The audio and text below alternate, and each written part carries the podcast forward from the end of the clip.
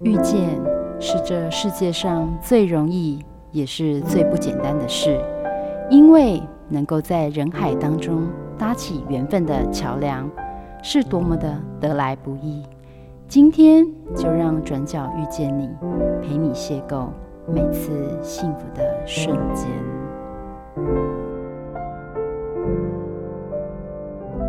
好了，各位汉声电台的听众朋友们，大家早安，欢迎来到转角遇见你，我是主持人 Simon，我是燕玲，大家好，好久不见的感觉。哎、欸，真的，燕玲，你最近在忙什么？最近还，还有在练长笛吗？啊啊，怎么可能不练啊？那个东西是自己从小学。然后断断续续这样学上来的东西啊，哇，真的，所以你要跟跟听众朋友讲说你很认真在练习就对了。哎，算是蛮认真在练的。但是我跟你讲，今天找了大师了，你就不能太认真哦，你就不能说你你很厉害喽。哎，我那我可能动作我肯定做搞哎，我我的分数。好，那我们今天很高兴能够在能够在转角遇见的，哎，怎么说？最近有个盛会耶，你会想去听吗？哦，那个盛会，我我我之前高中的时候就知道这个东西。高中的时候。对啊，我高是多久以前就有了？他今年这是第六届吧，然后哎、嗯欸，第五届还是第六届？第六届，第六届哦。然后我我看那个他们的官方网站是写每三年一次，就是国际长笛艺术节哦。那我觉得，哎、欸，这是一个很很棒的音乐响宴哦。我们今天很高兴能够请到星象节目部的协理蔡云修小姐来节目当中来介绍一下长笛艺术节。哎，各位观众，哎，对不起，各位听众，我俩这么是跨年期啊！我唱太多那个访问都不知道讲到哪里去。对对对，对，各位听众，大家好，我是星象蔡云修。嗯，哎，今天云修他还带了一位长笛家耶，啊，真的长笛大师哦。嗯，真的。那可以先请那个老师出来介绍一下吗？呃，各位听众，大家好，我是张翠玲。哇哦，很酷哈！他姐姐讲话的，知影 key 谁在做做高哎？真的真的，我觉得今天真的很荣幸能够请到就是云修跟翠玲老师两来到节目当中哦。那对啊，那我我觉得说，其实这个长笛艺术节一定很多听众还是很陌生，我们可以请云秀先介绍一下吗？好的，历经二零二一艺文响宴第六届国际长笛艺术节，嗯、那我们做这个长笛艺术节从二零零六开始到。这次已经是第六届，中间已经过了十五年了。哇，真的哎。那这十五年当中有什么样的变化吗？嗯，我想这十五年当然是变化很多了。对。那那起起一开始为什么会有这样子的一个起心念头，就是一个发想说要举办一个这个国际性的一个一个音乐响宴。嗯，因为我们的那个呃艺术总监樊曼农老师，嗯、大家如果呃。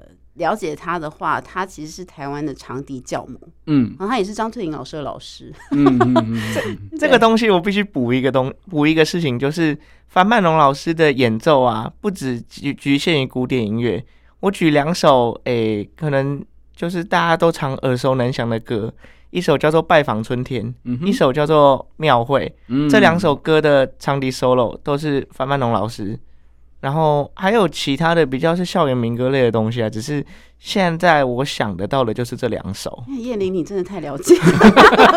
没有，我觉得那 那那那也是刚好因缘机会去查到。嗯，其实我可以再补充一个，全台湾没有人不知道，就是有人呃，所有人都知道金马奖的这个主题曲，对不对？嗯哼。金马奖主题曲是樊曼农老师写的。哦。那金马奔腾。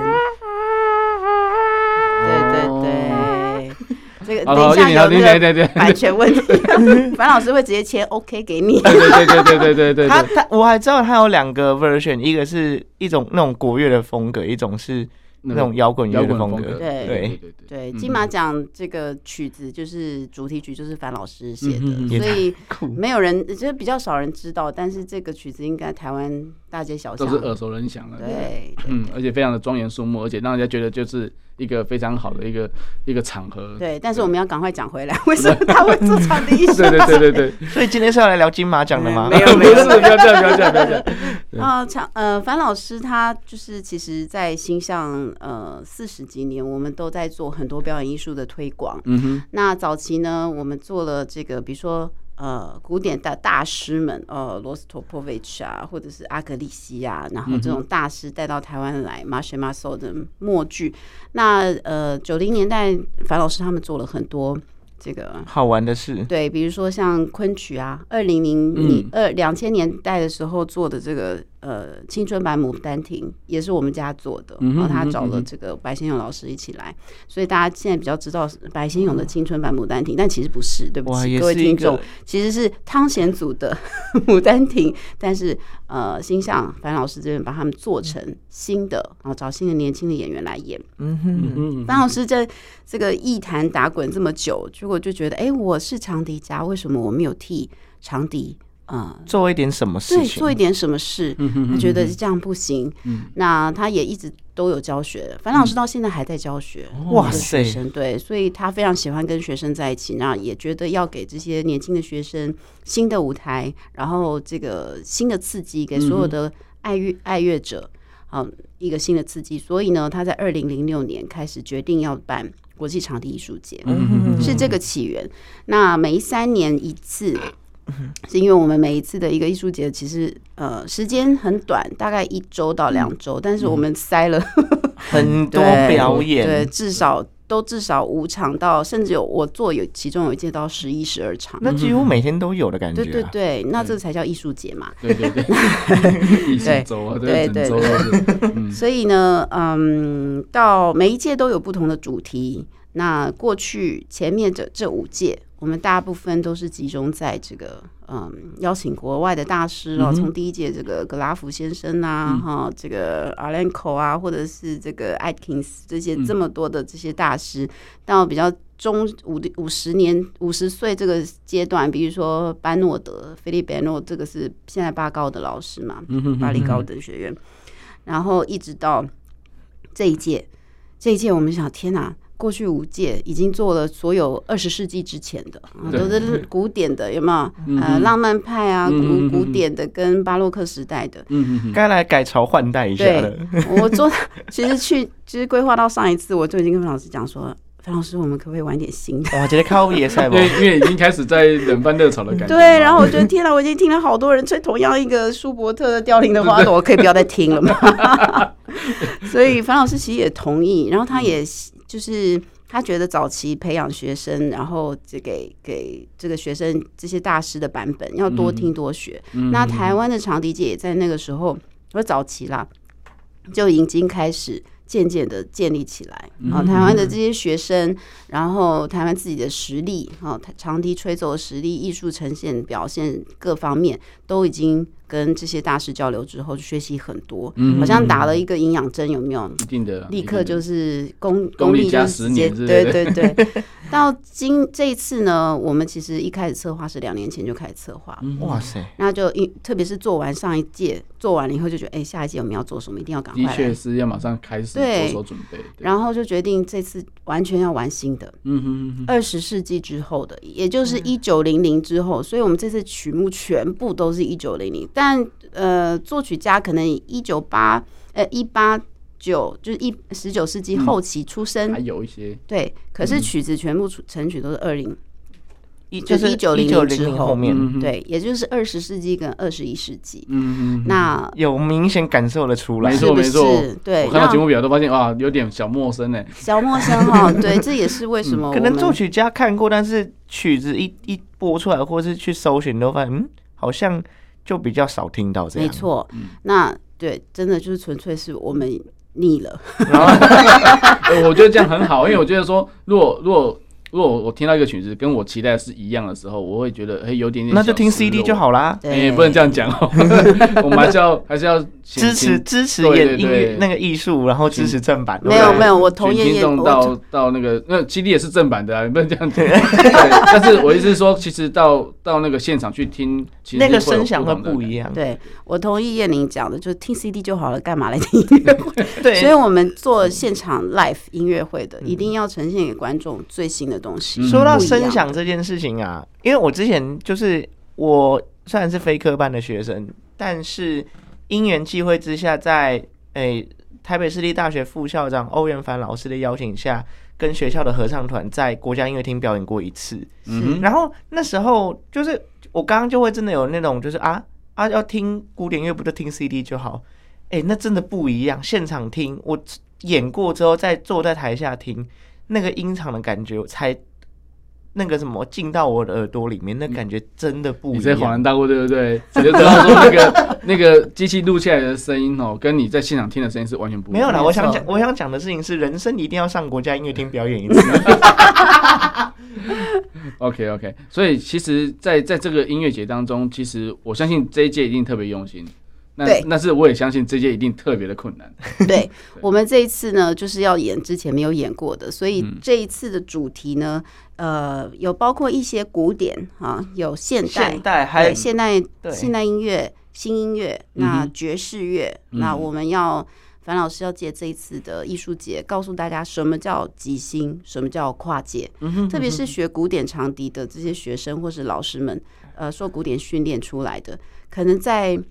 呃，要跨到爵士，或是说要跨到新音乐，新音乐就是现代音乐或当代音乐，或是就是现在作曲家做的音乐，他用了很多不同的元素。嗯、那在古典训练出来的这些呃音音乐家、音乐演奏者，要怎么样去跨这个门槛？他其实有门槛的哦。你叫古典音乐的人去即兴，对大家来说可能很难。他可能他可能会把它想成卡顿萨那种感觉吧？哎、欸，可能有点像。那卡顿萨是结那个乐曲的结尾。呃，卡顿萨是装饰走，装饰奏，它是比较有点类似你后面可以自己随性的东西，但是不长。对，这个等一下我们要请张翠玲老师来跟我们分享。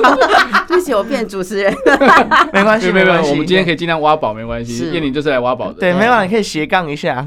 对对，我斜杠。那就是说，这个所有的这个元素，在这次的艺术节里面，我们都跟之前做的不一样，所以我们我们要翻转这一次的长笛艺术节，然后我们要把这个。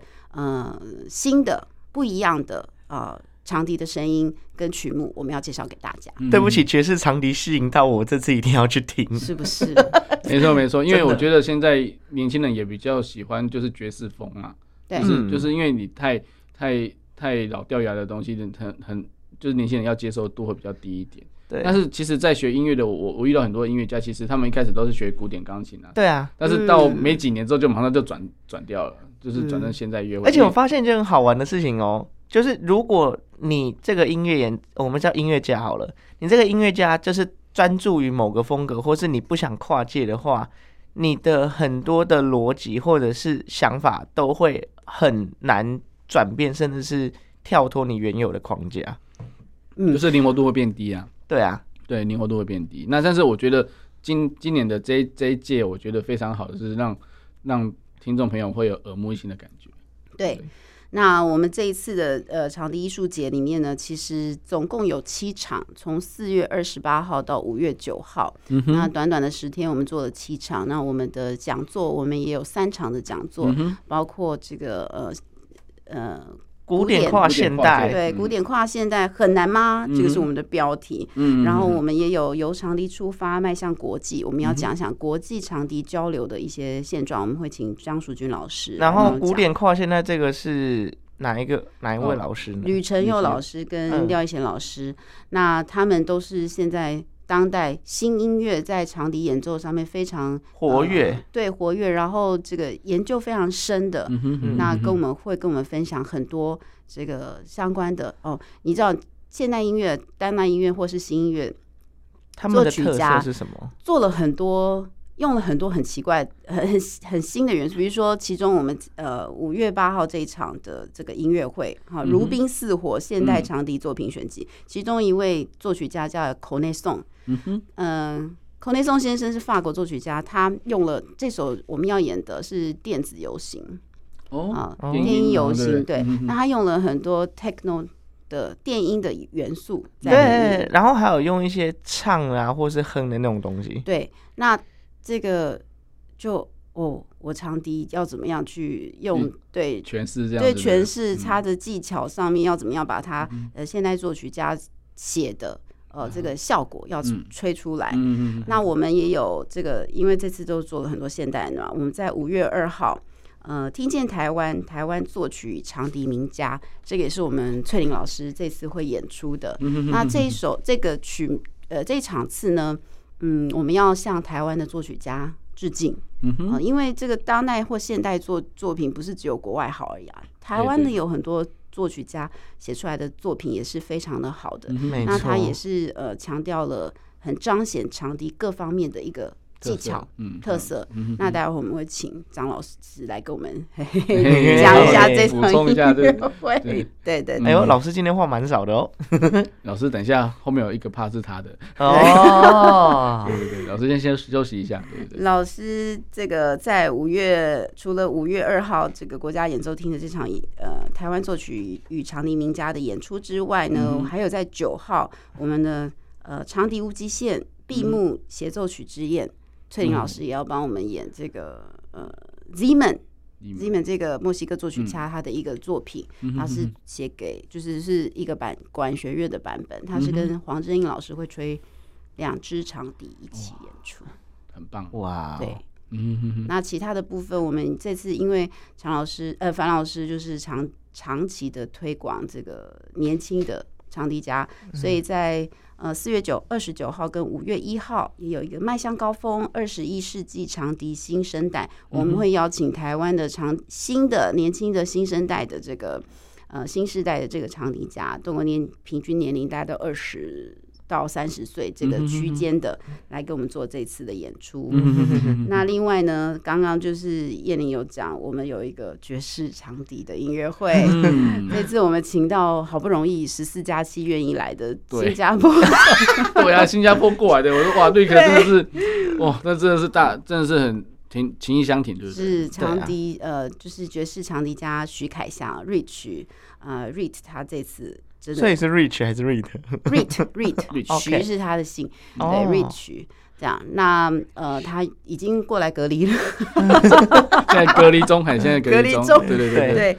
那他会来，呃，其实 Reed 大家可能对这个名字不熟悉哦，但对他的音乐一定有感。我必须介绍一下他，他大家都知道赛德克巴莱吧？嗯，好，这个电影对对，主要的电影配乐的长笛都是。凯翔吹的，嗯嗯那呃还有呃，听见台湾，嗯，哦那个齐柏林的，对对，但是看见台湾，对不起，看见 台湾，我们今天我怎么知道你在讲这个？厉害，对齐柏林先生的这个这个看见台湾的配乐也是徐凯翔吹的，嗯，还有呢，呃，如果大家。在疫情之前很常出国，我们长荣航空的 ICU 金城武的那个 ICU 那个 ICU 的那个广告，金城武在柏林大道上面有没有奔驰长笛也是徐凯翔吹的，哇哦！所以其实他对台湾不呃，就是他对台湾是不陌生的，他很熟悉跟台湾很多的这个音乐的呃广告露出啦，或者是音乐的一些创作都有呃很深的。也有跟台湾的一些长笛演奏者一起演演演出啊。对呀、啊，他也有啊，对，所以就是呃，这一次这一场的这个五月七号在国家演奏厅的音乐会，我们会找蔡子琪，就是台湾的爵士长笛好手，嗯嗯，一起来加入这场演出。那呃，我们也请到黄子瑜啊、呃、叶振朴、叶鹤婷跟那个季安，这个会做一个。就是 jazz jazz session 的那种标准配置，对对对对，对。那我觉得，呃，这次的场地艺术节真的带给大家很多不一样的，嗯，新的风貌。嗯哼，那就希望大家能够来现场聆听啦。我觉得我会有兴趣这个爵士长笛的一个原因在于，在网络上啊，其实爵士长笛的素材有点参差不齐，就是有的你听。好像真的不错，但是百分之百分之四五十吧，会听到好像，哎、这到底是古典还是爵士？他吹的可能是爵士的句子，可是他的音型还有声音的感觉，会觉得他是在，呃、好像是用古典的方式在在吹爵士。所以我觉得这次徐凯翔老师，应他，我觉得他是一个可以让，嗯，台湾的爵士乐有一个比较明显的面貌的一个。一个 reference 吧，对，嗯，那因为其实爵士长笛，长笛这项乐器在爵士乐里面本来就是小众，比较不能讲小众，就是比较少。对。啊，你看国国外的这些爵士大师，不是吹小号的啦，就是吹萨克斯风的啊，对不对？要不然就是爵士钢琴的。其实长笛是很比较少。对对对。那那呃，因为凯翔他从小就是呃也是玩了，跟他爸爸一起玩了很多音乐。那他最后就是哎觉觉得他要长笛是他比较舒服的乐器，所以他就用这个来。那他即兴能力很强。还听到什么？他也是古典音乐，就是训练出身的。小时候就是妈妈让他去学古典钢琴。嗯，对，一天跟他是每个 每个过程都是一样的。没有，只有我比较不一样哎，我不是学古典钢琴。那你是学什么？我其实一开始是学爵士鼓。哦，那哦，他是从打击过来的。对，然后后面会学到长笛，其实是一个因缘机会，反正就是一个表演打鼓的机会。之后就我们学校的一个老师的朋友就觉得，哎。我看不，我虽然看不见，但是好像可以培养我的音乐天分，所以捐了一笔钱，然后让我可以学其他乐器。那主任就帮我决，有点帮我决定，就是长笛这项乐器。那我也要透过这个平台，感谢当初愿意捐款让我学乐器的这位好心人。嗯，对，有跟他见过一次面呐。嗯，那真的是太好了，对不对？对，所以其实我觉得，那他的这样子的出路会感觉不一样，就是因为他不是从钢琴。就是一一板一眼这样上来的，嗯、对，他是从，因为他的节奏好，所以从爵爵士鼓过来，所以他是带有节奏的。对所以他在之后在学 B-box 的时候，他其实节奏感都是融在里面。但 B-box 是自学的。嗯，对。那你看叶玲，如果一开始是打鼓的话，其实你你你在转换你的技巧到吹奏上面的时候，一定如果你的吹是必须要有节奏感出来的时候，他你的那些技巧我反而没这个问题，我没有问题哇。我反而翠玲老师有没有这个问题？羡慕你啊！不是我我我吹我吹长笛没有就是节奏性的问题，但是我有个问题是，我会分不清楚什么时候该吐，什么时候该。脸什么时候该那个花舌什么的？对对对，这个这个部分，所以我就我就觉得啊，节五级后不能后啊。对，因为其实应该是说，我们如果说有看到谱要演奏的话，我们都知道这边要什么技巧，要我们会预备好。对，就是我们在看谱的时候，下呃下个音节可能就是要花舌，但是他不是，他是完全凭感觉，嗯，或者说凭着老师带的带他带久了之后，他他自己去演绎这个东西，所以其实他很多音乐都是即兴的。即兴很棒，因为他根本没有在看谱的啊，他怎么看谱？没有，你给我谱，我会觉得我我我我会我会根本不知道这是在干嘛。然后我们之前问过他们之前怎么学音乐看谱，然后他们另外一个弹钢琴的视障视障主任说有啊，他们有点字的谱。我说那你在摸点字怎么弹琴？所以其实对他们来讲谱是。几乎是没有办法看，还是用背的会比较实在啦。没错，这个就是 RIT 呃，在这一次艺术节会跟大家分享的，因为他其实从从小学习也是从耳朵听开始，嗯、听了以后到心里，他记住那个所有的旋律之后呢，他一开始当然是 copy 嘛，就是说听了唱片以后对 copy 这些大师，就是模仿一模一样的吹奏，嗯、但是到最后他自己心里总是会有一些新的想法，没错，他就开始尝试了。那其实，在嗯，不管是在爵士或者是在现代的作各式各样作品，都有这样子很即兴的元素在里面。那比如说像呃，我们这次找的这些台湾作曲家的这些作品出来，其实有里面有很多作品也是现代作曲家写的，所以其实他也拆了很多呃其他音乐的元素。嗯、我觉得我真的是一定要让翠玲老师来介绍一场。介绍一下这场音乐 会，自己演的自己自己来介绍一下，对对对，好，没关系，那我们先休息一下，让老师先准备一下，好，我们先等一下，我们听一下今天这一次，哎、欸，就是长笛艺术节会演出的曲目，好，那我们待会再回来哟。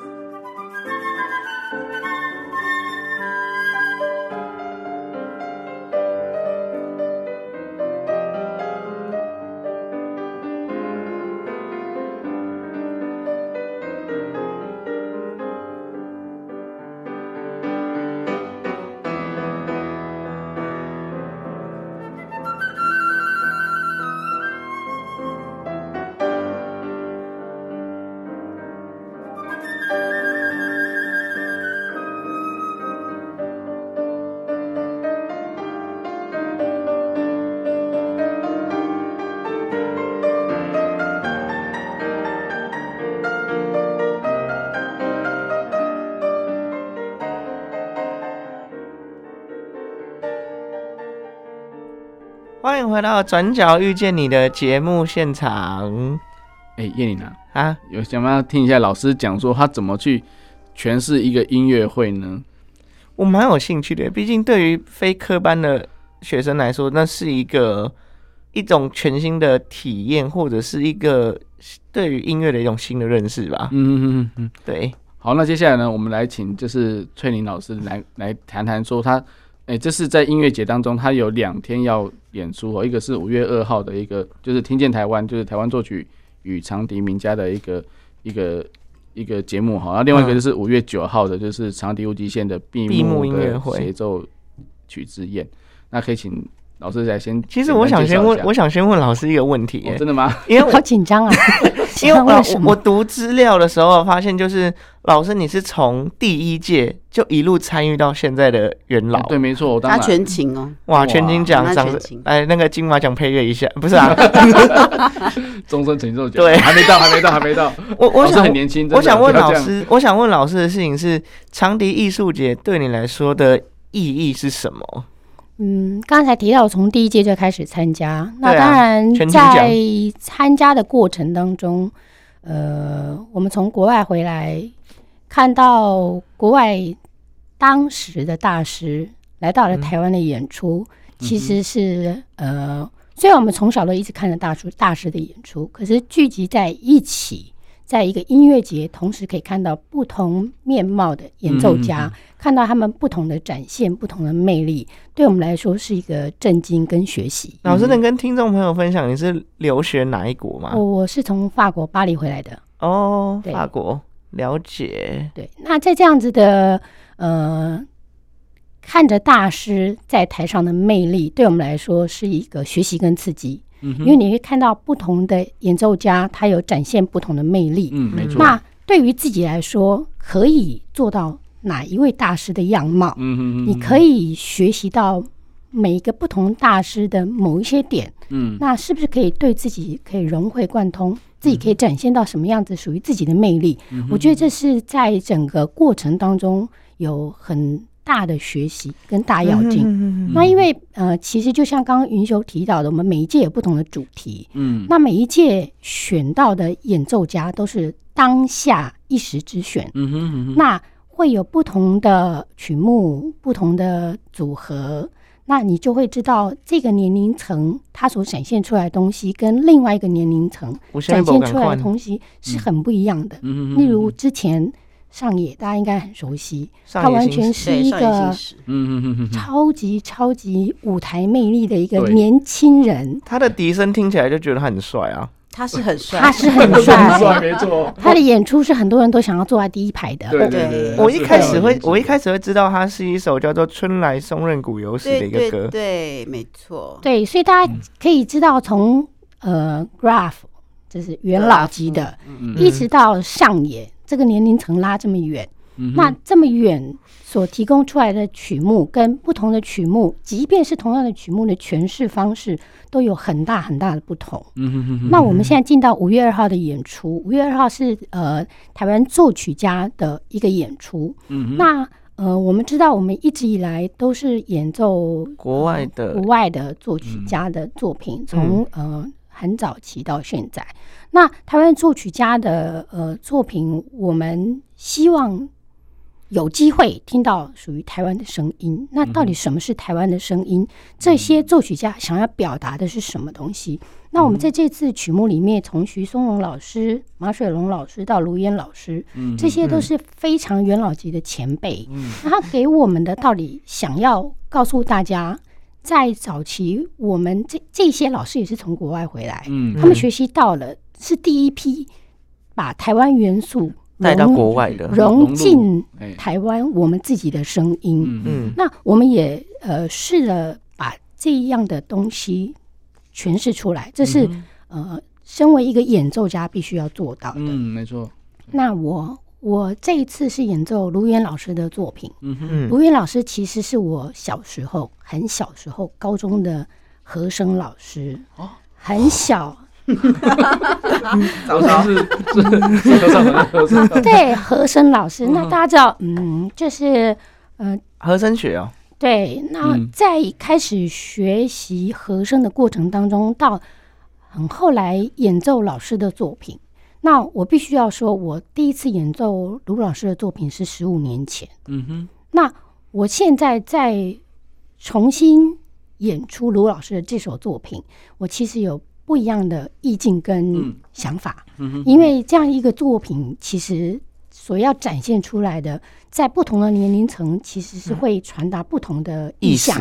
对对。那我自己觉得，在这个作品里面，它。呃，给人家一个画面，嗯哼，你如何从一个焦虑、焦躁的一个空间，嗯，让自己走到一个平静？如何走到平静？我透过走进大自然，嗯、我有一个大自然，甚至在湖边散步的一个意境，嗯、去想象我如何走入大自然，回归平静。我怎么跳到了？我怎么脑袋浮现了《脑残游记》啊？嗯，真的很有这样的哲理。其实这个就是卢老师他的人生哲学，跟他的音乐故事。那我们就是透过这样一个作品来传达这样子的一个意境。那另外一个作品是洪千惠老师。那洪千惠老师大家应该不陌生，他就是朱宗庆打击乐团的呃专属的作曲家。哇哦。那他呃，在长笛的作品有非常非常多。我们这次选择的是《笛韵心事》，这个作品是呃，在早几年是。呃，国台交的一个协奏曲大赛的一个委托创作，嗯、所以他开始的版本是长笛跟管弦乐团，哦、那他后来改写给长笛跟钢琴。嗯、那我们这次演出的版本就是长笛给钢琴。嗯、那所谓笛韵心事，它是透过一个四季的概念去传达自己的一个以长笛来表达他的心声，是从维瓦蒂那个四季去延伸吗？呃。我觉得可能不必然是如此，他是他自己的心境，嗯，他自己在面对于长笛的这个，他想利用长笛的声音来传达他自己的对。那这个我们刚刚讲所谓的四季，它是用一个没有间断的四段落来呈现所谓的春夏秋冬。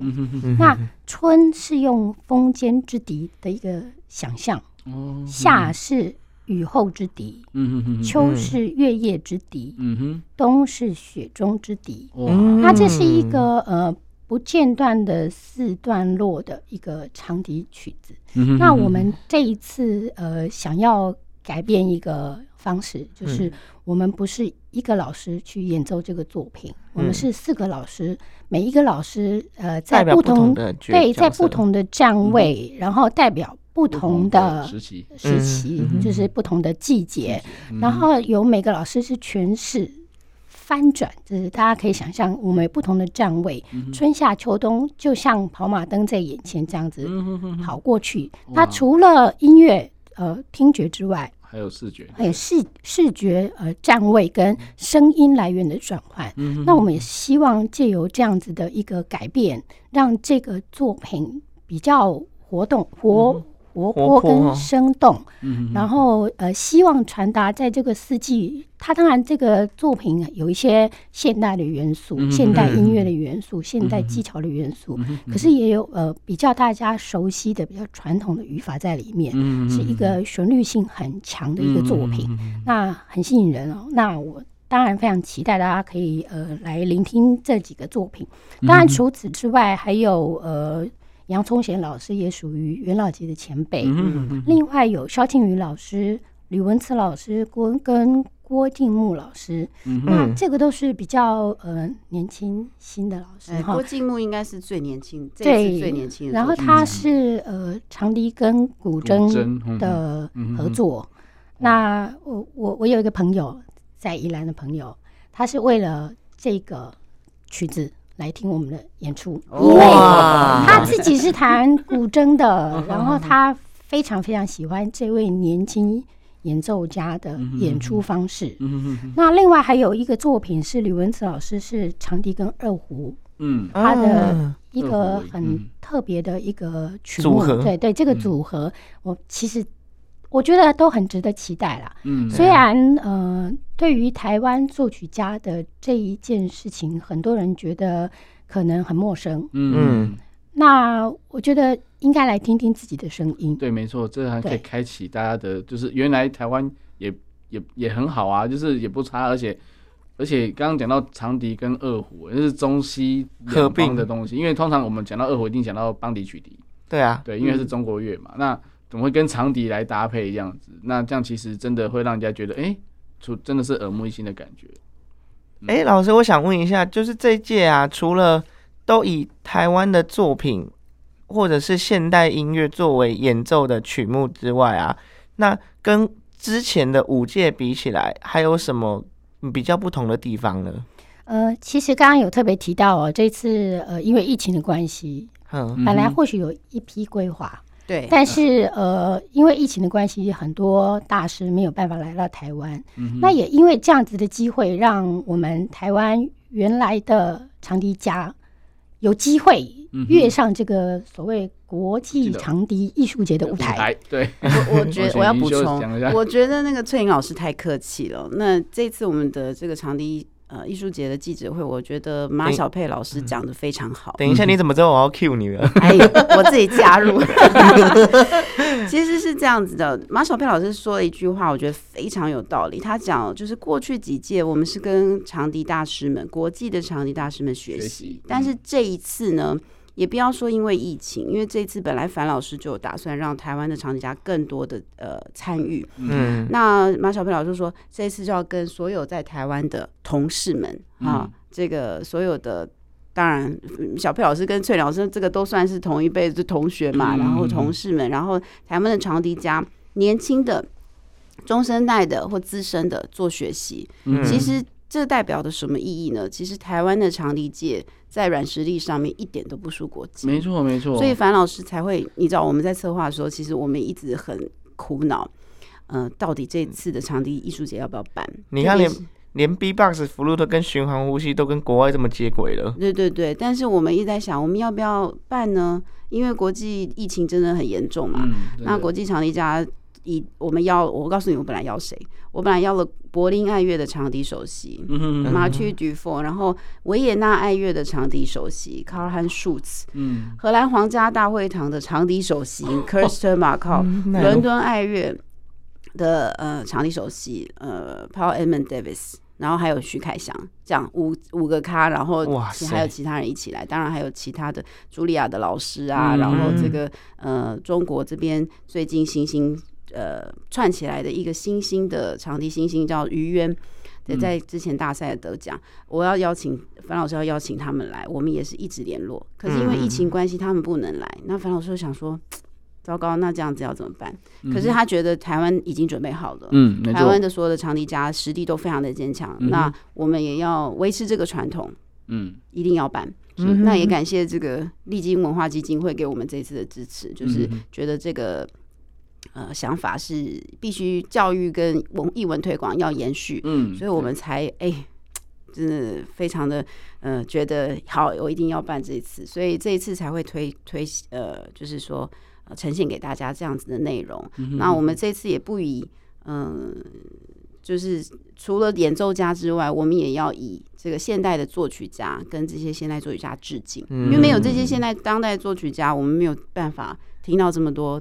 这么特别的音乐，嗯、就是属于当代的声音。我拎的机器台湾家出头天。对对对，这一定要结合文化的了，这是当地文化的部分。没错，所以其实翠玲老师他们都客气的，就是、嗯、呃，他们一直都有被放在国际艺术节的版图里面，并不是没有。哦、了解，其实其实也借这个机会让大家了解一下这次呃，在国际艺术节的呃演出者。大概的状态，比如说，当然我们刚刚云秀有特别提到，樊老师是长笛教母嘛，对。那我们之前曾经在谈到说，到底现在有几代？嗯哼，好，有几代长 笛家的这件事情。那如果以樊老师为首，他号称第一代，嗯。那当然我是我是直属樊老师，好像似乎似乎好像是二嘛，哈，对。但是我其实我的老师，我之在樊老师之前的老师。是樊老师的学生，嗯哼哼，所以如果要认真一代一代算下来，我应该算是第三嘛，哈，嗯，当然哈，对对对对对。那第三代其实大家刚听了一下，可能可以略略猜到我的年纪。没有没有没有没有人想要猜怎么猜呀？就是他跳但但那个那个，如果用这样子来辈分来算的话，我们刚刚算哈，可能是第三代。嗯，那接下来我们第三代这一批有好几位老师，就是我我们我们自己在第三代这一批，几乎就是在呃第一届长笛艺术节的时候，全部都是。比较是呃参与在国内的长笛家参与的一群老师，嗯嗯嗯。那我们历经了这三届，当然这三届一直不断有一些新秀参与，然后早期的新秀现在是属于中生代，就是很主战力的，包括胡志伟他们这一批，对，好那。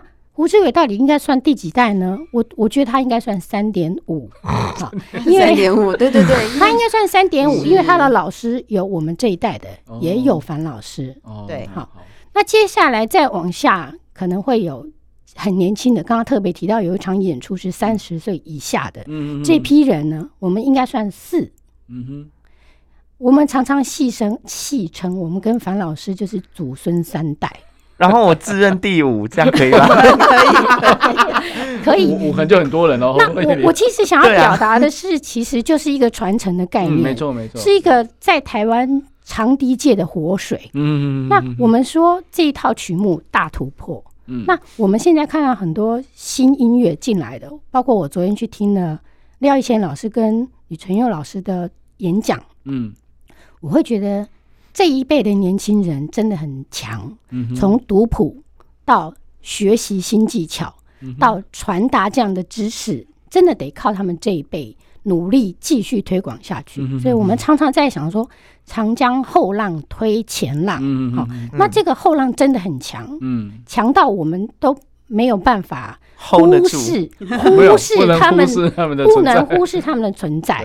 那不管是中生代或是新生代年轻这一辈，真的战力非常强，非常值得大家去看他们在舞台上的呈现。老师，我跟你说，你如果要战力强一点，可以来学 Flute Beatbox，就可以更强一倍了。其实，其实不要这样讲哦。其实翠玲老师他们有吹过，哇哦！他们大概四年前吧，对不对？在上海，二零一六一六年，对，四五年前，其实。樊老师在那个时候已经觉得，现在的长笛的演出不可以忽视这些元素，嗯、所以我们那个时候呢，吹笛人呃，翠玲老师是吹笛人呃，长笛室内乐团的。我去年本来想，本来想有有报名你们的营队啊，结果疫情就。没关系，我们接下来还会继续办。真的真的好，OK OK OK，先先报名，先报名。对，口袋名单先帮我留。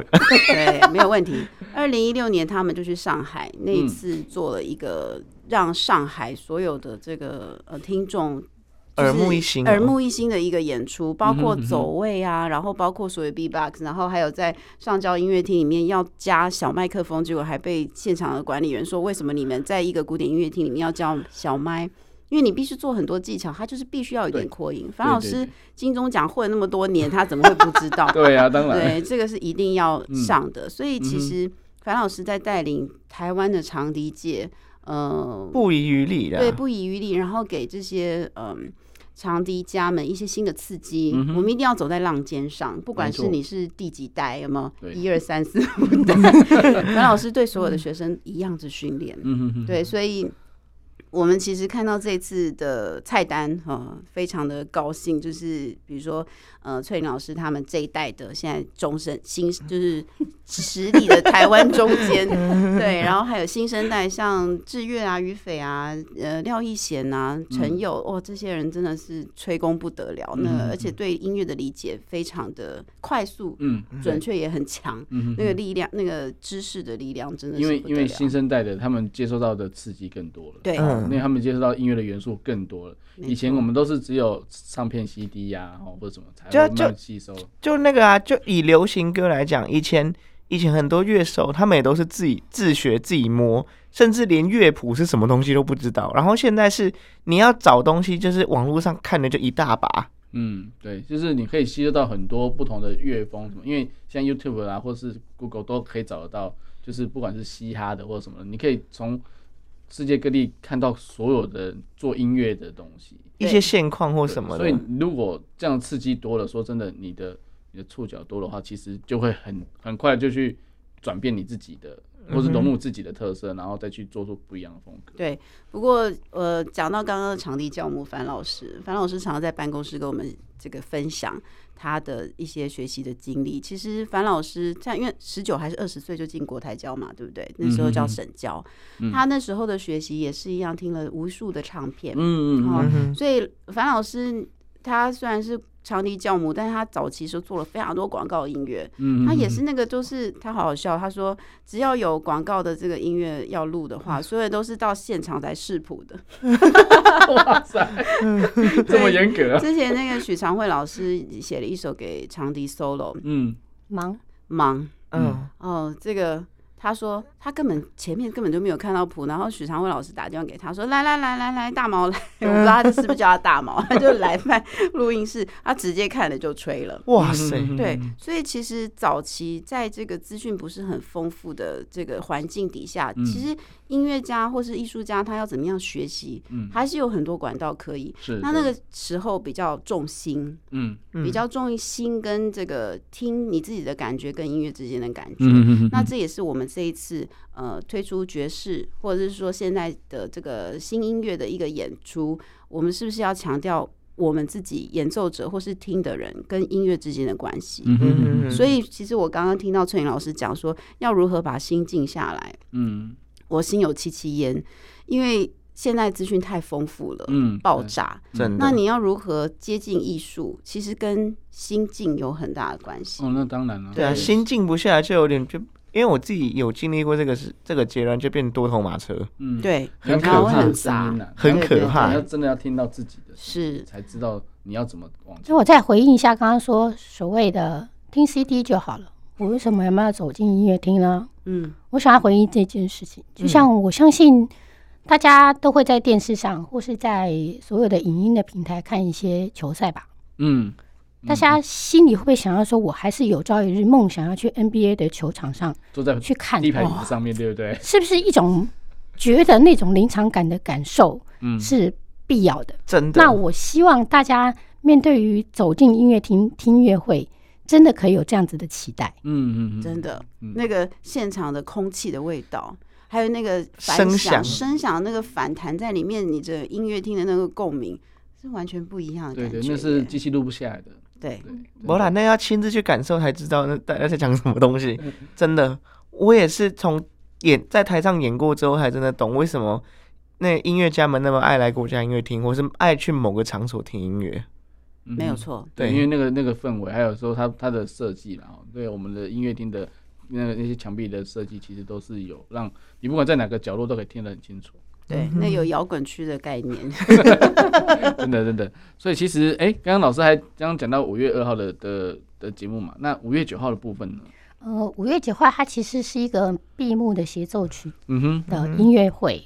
那在这一场音乐会里面有呃不同的长笛家演奏几首不同的协奏曲，嗯、包括呃于斐林于斐就是新生代的，他演奏的一个。安德森的一个第二号音乐会乐曲，嗯、然后马小佩老师演奏了一个改编的《流浪者之歌》，嗯、另外呃，就是长长笛的神仙眷属，嗯、江淑君跟安德石老师他们演奏 Doppler 的华丽圆舞曲。嗯、那刚刚有特别提到，我跟黄正义老师演一首 Schumann 的墨西哥幻想曲，嗯、那我可以简单。介绍一下这个作品，他其实刚刚特别提到这个，现在是茱莉亚音乐院的作曲老师。那他的这个作品，呃，非常强烈的墨西哥的民族风格，对，很强。那节奏性非常非常的强。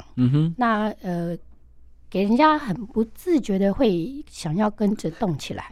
那很特别的是，他在呃中间有很长一段的卡点掌，刚刚有特别。有提到卡点掌这个名词哈，它很长，非常的长的一段卡点掌。那其实对于两个长笛演奏家来讲，这个默契很重要。就是我从小跟曾英老师一起长大的，同一批。那我们同是吹笛吹笛人室内乐团的呃创始到现在，吹笛人室内乐团到现在已经二十二年了哈。我们合作了很久，大家可以用手指头算一下。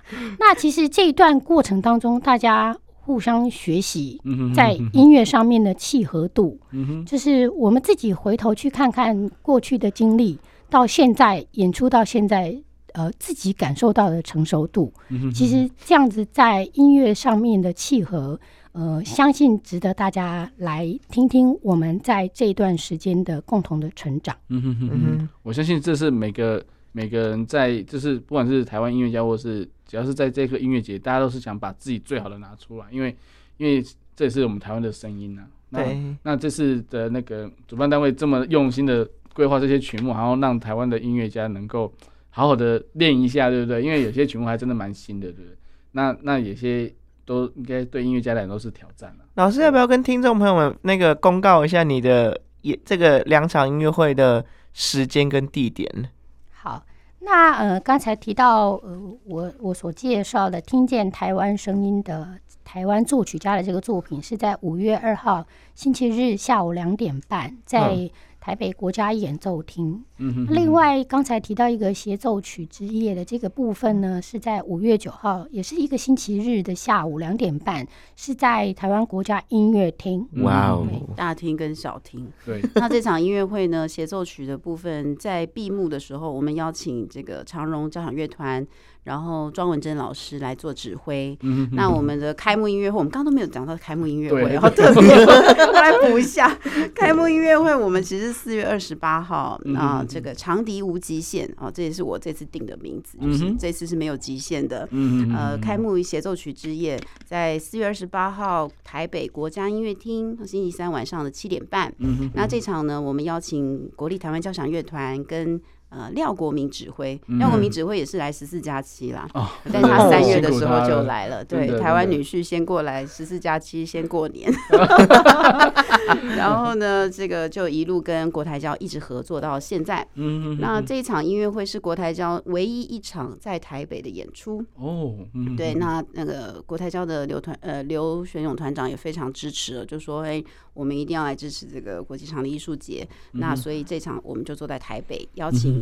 廖国民指挥，然后跟我们呃四个呃非常哎年呃重要的这个演出者，包括呃杨志月，然后吹 Carl Nielsen 的长笛协奏曲，易贤刚刚有提到廖易贤，廖易贤的新音乐很厉害的，他要吹这个 Lalo Schifrin 席夫林的加勒比海的这个协奏曲。那这首我要介绍一下，Lalo Schifrin 是谁？你们知道吗？没听过，其实。你们一定有听过《不可能的任务》吧？哦，对，一开始的片头那个一一不可能的任务，Tom Cruise 那个电影，还有在之前其实是影集，那个主题就是他写的。哇塞，拉洛西西夫林先生，对，所以呢，但他也是硬底子的古典作曲家啦。那只是到美国之后，他做了一百二十部的这个影视的这个配乐。那这首曲子就非常有电影。电影风格，嗯、我我我会对那东西有印，你会对我会对不可能的任务有印象，其实是因为它的拍子跟旋律。没错，对，当然啊，就让人家很深刻。对，你快变洗脑，一听到声音就知道是哎开始哎要不可能的任务了。对对对。那其实 Lalo Schifrin 他写的也有写一些曲子，其实是大家会知道，比如说像成龙的电影，有人知道那个 Rush Hour 就是尖峰时刻，他一二三其实都是他他做的电影配乐。对，所以他其实是呃。电影音乐其实大家就是接受度就会很高，嗯、所以这首音乐也非常的，这首曲子也非常的精彩。嗯，那最后一首呢是那个呃舒霍夫，舒霍夫为长笛、钢琴跟管弦乐做的双重协奏曲，是由长笛家刚提到的杨呃志伟，志伟呃胡志伟，还有一个是我们的钢琴家呃汪义文，嗯、这两个都是三十几岁这个。年纪的哦，所以这算第几代？哎，这个第几代？哎，刚刚三点五，三点五，三点五，对，这个是三点五，对对对对 OK OK，来帮我们演开幕，对，所以欢迎各位听众呢，可以到现场跟我们一起感受这些。我想问一下云秀，这这是不是你上过这么多访谈之的那个？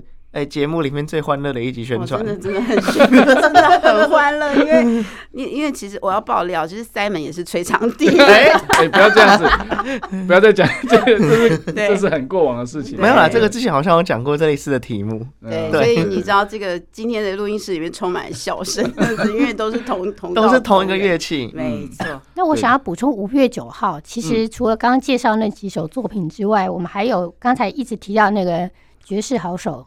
徐凯翔嘛，对，他有他有吹一首猫耳的，这是管乐团跟长笛的协奏曲，嗯我觉得超级精彩的，大家真的一定要来听这一首。那当然，最后我们的 ending 是 ending 在巴哈，那这个有特别的含义，那我们可以请云修来说一下。对对对，好，为什么要 ending 在巴哈呢？因为其实刚刚有讲到，我们这场这一次的系列音乐，呃，艺术节里的音乐会，其实大部分都是二十世纪之后的。嗯哼，对但是呢，樊老师就觉得。他还是要向古典跟传统做致敬，所以在这个音乐会的最后一首，哦，我们是以巴哈的这个呃 Orchestral Suite，这叫做这叫乐团组曲第二号来做呃做做中。那我们也邀请到很多位长笛老师一起来参与哦，比如说。这个议会老师林议会老师林仁斌老师哦，林仁斌老师最近很红 啊，对，那很多讲座，对对对。然后有潘宗贤老师，还有蓝玉贤老师。然后樊老师很调皮哦，他其实真的很调皮。他在这个组曲里面啊，规定大家弹吹不一样的部分。然后这个组曲有七个组曲，在最后一首呢，我们是用小节数来画的。哇塞！而且是比如说后面半拍，这个小节后面半拍就是下一个人开始吹，所以它里面是要稍微练习的。我就觉得老师们好像没有意识到这这件事的这个需要练习的部分，因为要默契啦，要默契，要默契。所以其实我们也可以把。啊，过去的这个比较经典的曲目，但是做新的编排，嗯哼哼哼，让它带有现在新的元素，对对对，然后让这个整个音乐变得很有趣，真的啊，对，这个我觉得就是呃我们的一个翻转，嗯，用现代的方式来翻转。OK，好，那云修最后再介绍一下，哎，如果听众朋友想有兴趣的话，要如何来？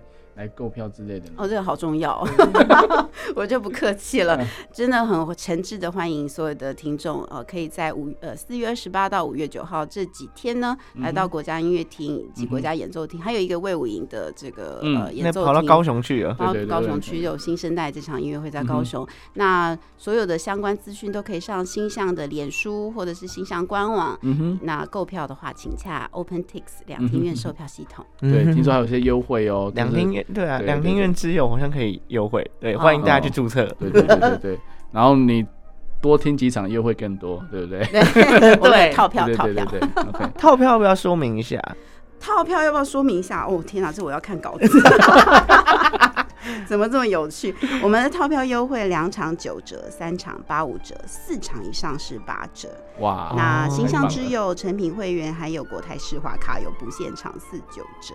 嗯、那欢迎大家加入我们的形象之友，因为我们接下来会做非常多的呃音乐推广线下的一些活动，嗯呃把这些好的艺术啊好的音乐推广给我们的所有的爱乐者。嗯哼，OK，非常好哦。那诶、欸，感谢今天那个云修跟诶张老师，张老师对聊聊节目当中。那叶玲今天你应该是赚最多的啦，对，赚最多的 哦。那我们今天转角一点就就到这边了，那我们下次再见喽，拜拜拜，谢谢大家。